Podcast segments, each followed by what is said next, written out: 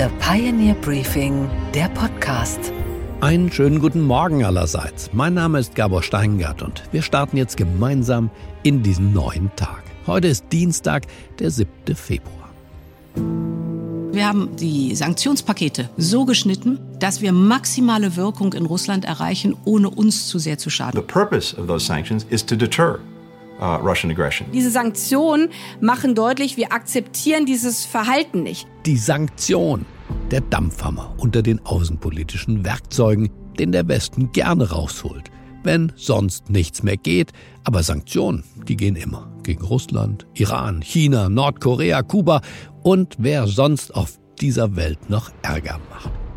Die gedankliche Grundlage der heutigen Sanktionspolitik, die den Rivalen mit Strafzöllen belegt und Handelsverbote ausspricht, die stammt vom 28. Präsidenten der Vereinigten Staaten. Woodrow Wilson hieß der Mann, im Jahre 1910 schon gab er die ökonomische Kriegsführung als Nonplusultra aus. Zitat. Eine Nation, die umfassend boykottiert wird, hat keine andere Wahl als aufzugeben. Dank dieser wirtschaftlichen, friedlichen, stummen, aber gleichwohl tödlichen Medizin ist der Einsatz von bewaffneten Streitkräften nicht mehr nötig. Das Problem ist nur, diese politische Losung, sie funktioniert gar nicht. Er freut sich aber bis heute größter Beliebtheit. Auch gegen den russischen Aggressor reagierten die USA erstmal mit Sanktionen. Today I'm authorizing additional strong sanctions. Joe Biden wollte damit den Druck auf den Kreml erhöhen. We have purposely designed these sanctions to maximize the long term impact on Russia and to minimize the impact on the United States and our allies. Der Krieg in der Ukraine läuft für Russland nicht gut, aber ökonomisch steht Moskau besser da. Rund 2 Billionen Dollar Bruttoinlandsprodukt. Das ist mehr als vor dem Krieg. Denn China und Indien sind die fröhlichen Abnehmer von Gas, Öl und auch von Autos, die wir seitdem nicht mehr abnehmen. Ist die vollkommen oder das Beispiel Iran. Donald Trump war ganz stolz als Präsident, als er den Atomdeal aufkündigte und harte Sanktionen, was denn sonst, gegen die Ayatollahs verhängte. In a few moments I will sign a presidential memorandum to begin reinstating US nuclear sanctions on the Iranian regime. We will be instituting the highest level of economic sanction. Am 5. November 2018 war das. Und heute, naja, da steht der Iran ökonomisch top da. Für das Jahr 2023 wird für die Islamische Republik Iran ein Bruttoinlandsprodukt von 2 Billionen US-Dollar prognostiziert, fast das Vierfache des BIP aus jenem Sanktionsjahr des Donald Trump. El mundo nuevo en el que fueron derrumbados los viejos imperios coloniales. Oder nehmen wir Kuba. Bis heute hat sich der Karibikstaat niemals durch wirtschaftliche Strafmaßnahmen beeindrucken lassen. Im Gegenteil, Fidel Castro diente seine Insel kurzerhand den Sowjets als Abschussrampe für Atomraketen an. 2014 sah Präsident Obama dann ein, dass Sanktionen gegen Kuba jedenfalls nicht den gewünschten Erfolg gebracht haben. Und wenn etwas 50 Jahre nicht funktioniere, dann, ja, dann müsse man doch neue Wege gehen. Obama kassierte also alle Sanktionen, die er irgendwie kassieren konnte, bis Donald Trump kam, der installierte wieder neue. Und Joe Biden will sie wieder lockern. Never Ending Story. Wir lernen. Nationen, die bestraft werden, haben gelernt, mit dieser Strafe umzugehen. Sanktionen scheitern, Sanktionen werden umgangen. Und dann, schlimmer noch, die Ausgestoßenen schmieden untereinander Allianzen. Der Westen, und das versteht man angesichts der vielen Kriege und Gräueltaten, der Westen will mit dem Kopf durch die Wand, aber vielleicht doch nicht immer an derselben Stelle.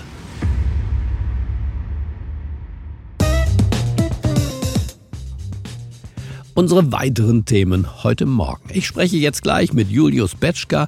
Er leitet das Landespolitische Büro beim Berliner Tagesspiegel. Und er erklärt uns, warum es gerade für die Berliner CDU schwer werden könnte, einen Koalitionspartner nach der Wahl zu finden. Die Frage ist, wer will mit ihm zusammen regieren? Das ist, glaube ich, die größte Frage, vor der Kai Wegner steht. Anne Schwed, unsere Börsenreporterin in New York, beschäftigt sich mit einem weiteren Stellenabbau im amerikanischen Technologiebereich. Und wir wundern uns über die Angst vor den eigenen Aktionären, die offenbar im Siemens-Vorstand grassiert. Und außerdem zücken wir die Narrenkappe vor Annalena Baerbock, die einen Karnevalsorden bekommen und auch verdient hat. Am kommenden Sonntag dürfen Berlinerinnen und Berliner mal wieder an die Wahlurne, nachdem die letzte Wahl, das war im September erst vergangenen Jahres, wegen einiger Pannen für ungültig erklärt wurde.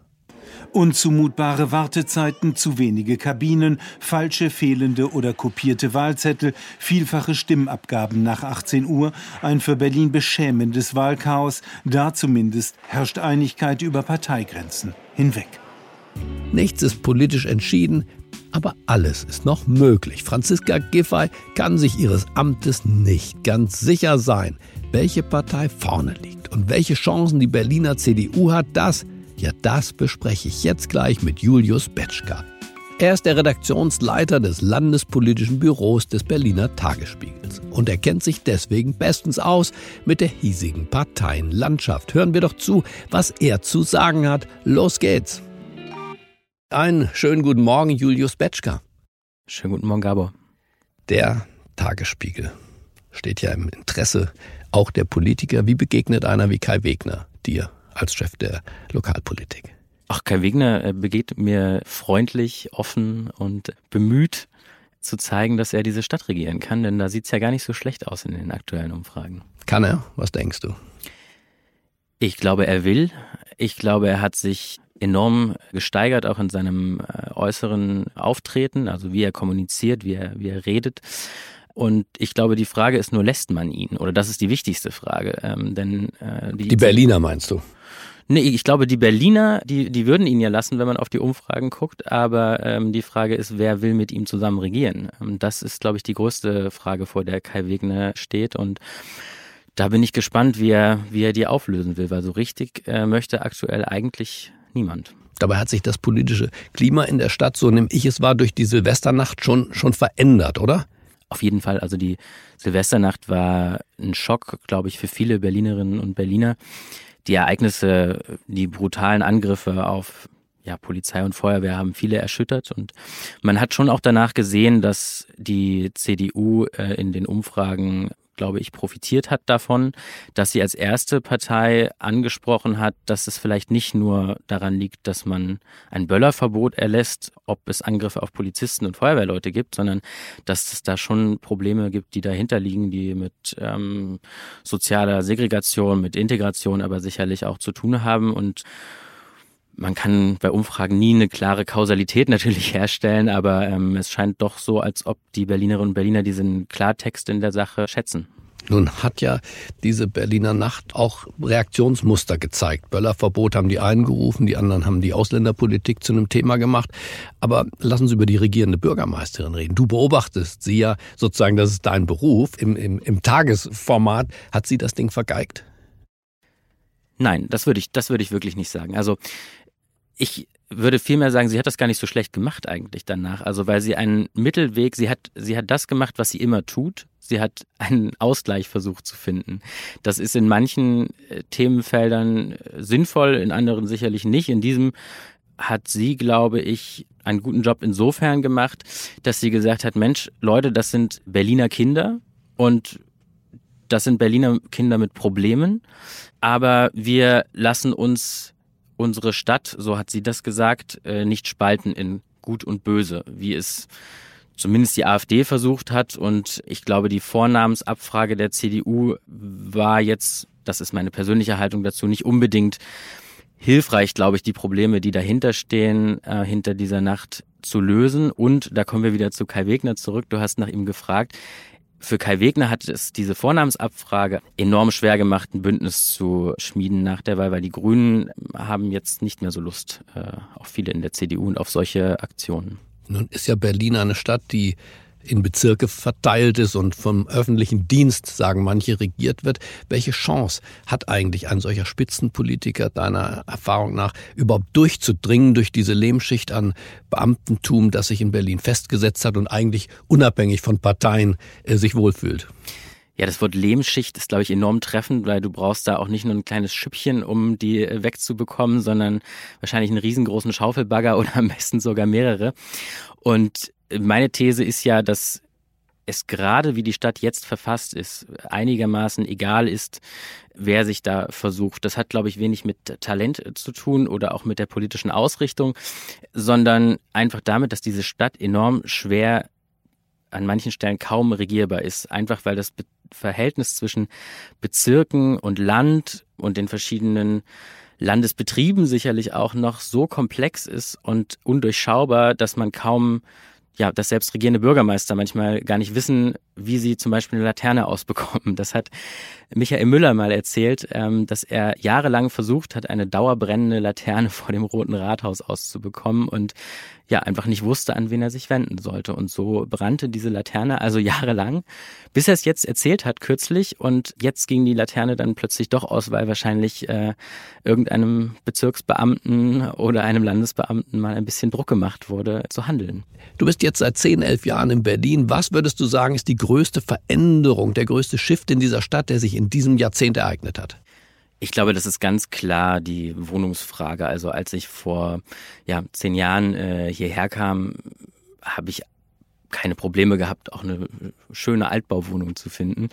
Und ich suche gerade mit meiner Partnerin eine Wohnung und bin ja inzwischen auch kein Student mehr und ähm, muss auf jeden Euro gucken. Aber es ist einfach, es gibt keinen Wohnraum in dieser Stadt. So. Wir haben jetzt gerade beim Tagesspiegel eine Umfrage erhoben dazu. 60 äh, Prozent der Berliner sehen das wirklich als die zentrale Frage.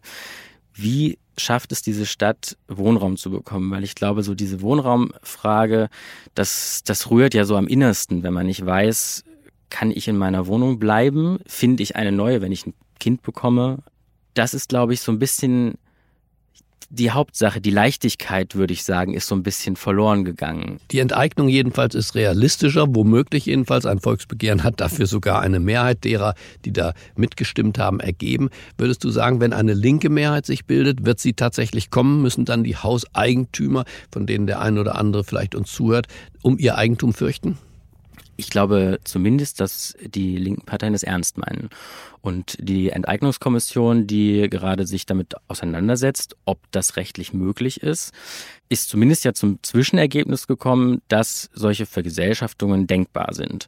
Und Linke und Grüne werden alles dafür tun, davon bin ich schon überzeugt, eine Art Enteignungsgesetz zu schaffen, wie das dann am Ende aussieht, ob das wirklich so ist wie der Volksentscheid, dass alle großen Wohnungsunternehmen äh, dann enteignet werden, das steht, glaube ich, noch in den Sternen. Aber ich glaube, das ist kein Phantasma, das ist ernst gemeint. Von deinen 31 Lebensjahren hast du 18 in Magdeburg gelebt und die überwiegende Zeit dann seither in Berlin. Ähm, wenn du das vergleichst, so eine mittlere, ich sag mal auch bürgerliche Stadt heutzutage wie Magdeburg und Berlin, was ist dann Berlin für dich? Der große Traum oder, oder das große Chaos? Auf dieser Skala sicherlich eher der große Traum, auch wenn ich äh, das Chaos in dieser Stadt auch nicht immer schätze. Ich wünsche mir auch sauberere Straßen, äh, weniger Junkies im öffentlichen Raum, ähm, wie sich das wahrscheinlich äh, jeder wünscht. Aber wenn du nach dem Unterschied zu Magdeburg fragst, ich finde es so traurig, weil Magdeburg eigentlich eine schöne Stadt ist, aber wenn man am Wochenende dort ist, gibt es kaum Restaurants, kaum Bars, äh, es gibt zwei, drei Kulturveranstaltungen und das ist hier in Berlin eben ganz anders. Also ich empfinde das schon als irgendwie Stadt der, der Möglichkeiten für mich selbst und ähm, sicherlich auch für viele andere Menschen, die woanders mit ihren Ideen, mit ihrem Aussehen, mit ihrer Sexualität vielleicht ja eingeschränkter leben müssen. Statt der Möglichkeit danach, Julius kann ja gar nichts mehr kommen. Vielen Dank für dieses Gespräch. Gern, Gerber. Und was ist heute an den Finanzmärkten los? Da geht die Entlassungswelle bei den Technologiekonzernen munter weiter und mehr dazu weiß unsere Börsenreporterin in New York, Anne Schwedt. Einen wunderschönen guten Morgen, Anne. Guten Morgen, Gabor. Jetzt hat nämlich der Computerriese Dell auch noch angekündigt, sich von fast 7000 Mitarbeitern weltweit zu trennen. Was, Anne, sind die Gründe dafür? Ja, fast 5 Prozent der Mitarbeiter müssen gehen. Und zwar liegt es an der fallenden Nachfrage nach Computern und Laptops. Weltweit ist die bei Dell um 37 Prozent zurückgegangen im Jahresvergleich. Nachdem sich ja während Corona viele mit neuen Geräten fürs Homeoffice ausgestattet hatten, ist dieser Boom jetzt einfach vorbei. Und damit geht es ja Dell wie vielen anderen Tech-Konzernen auch. Man hat während des Booms viele neue Leute eingestellt, um der gestiegenen Nachfrage gerecht zu werden. Und jetzt, wo der Boom vorbei ist, stellt man fest, dass man einfach zu viele eingestellt hat und man die unter normalen Bedingungen einfach gar nicht alle braucht.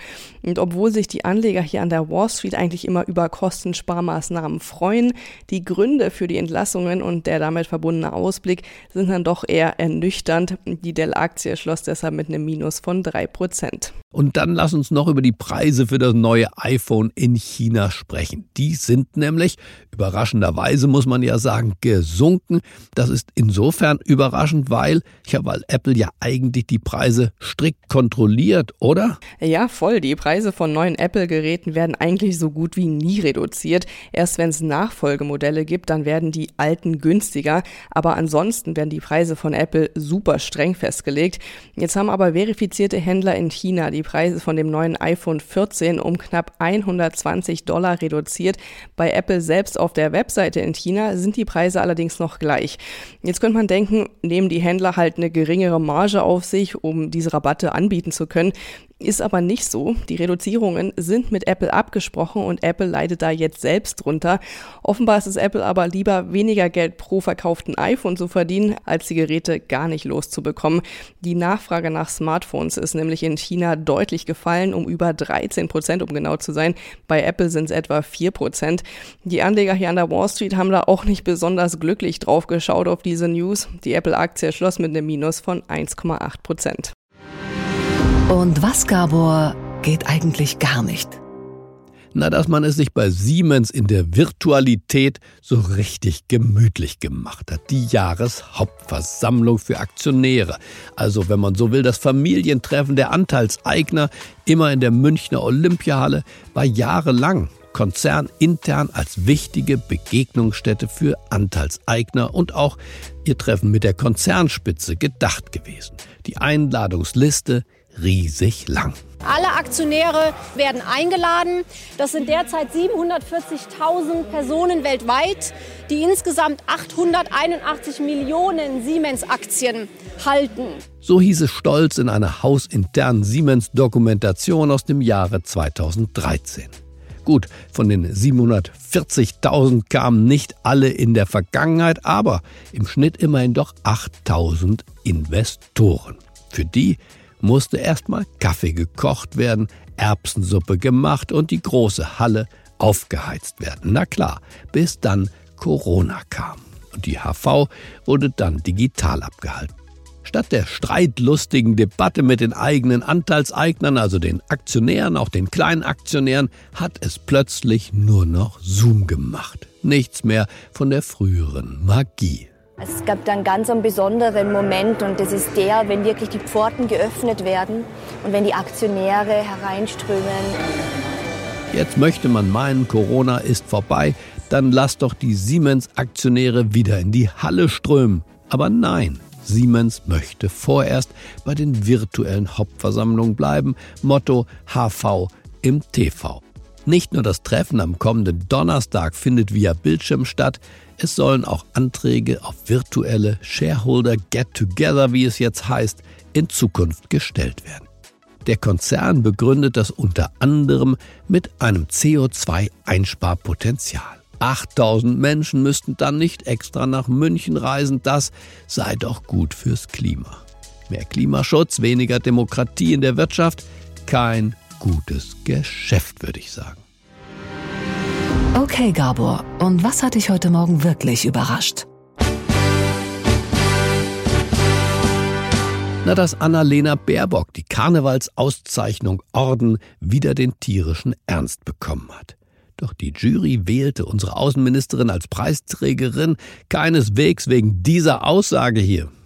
And therefore I've said already in the last days Yes, we have to do more to defend Ukraine. Yes, we have to do more also on tanks. But the most important and the crucial part is that we do it together and that we do not do the blame game in Europe because we are fighting a war against Russia and not against each other. Thank you.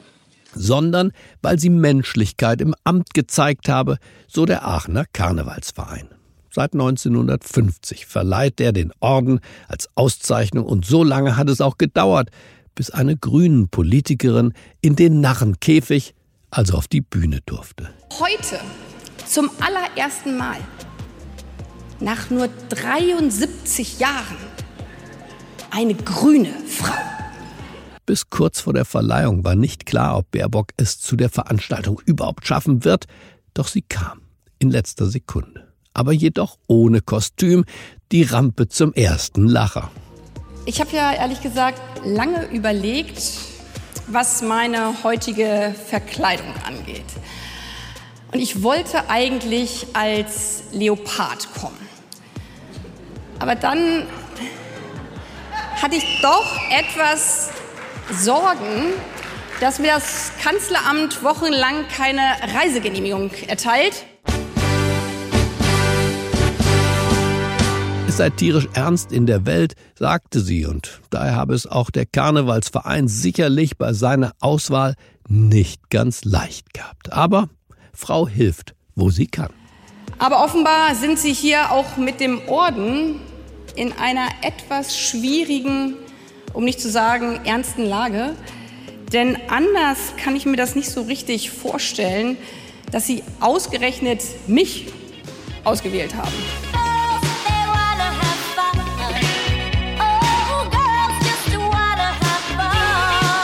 Ich wünsche Ihnen einen humorvollen Start in diesen neuen Tag. Bleiben Sie mir gewogen. Es grüßt Sie auf das Herzlichste. Ihr Gabor Steingart.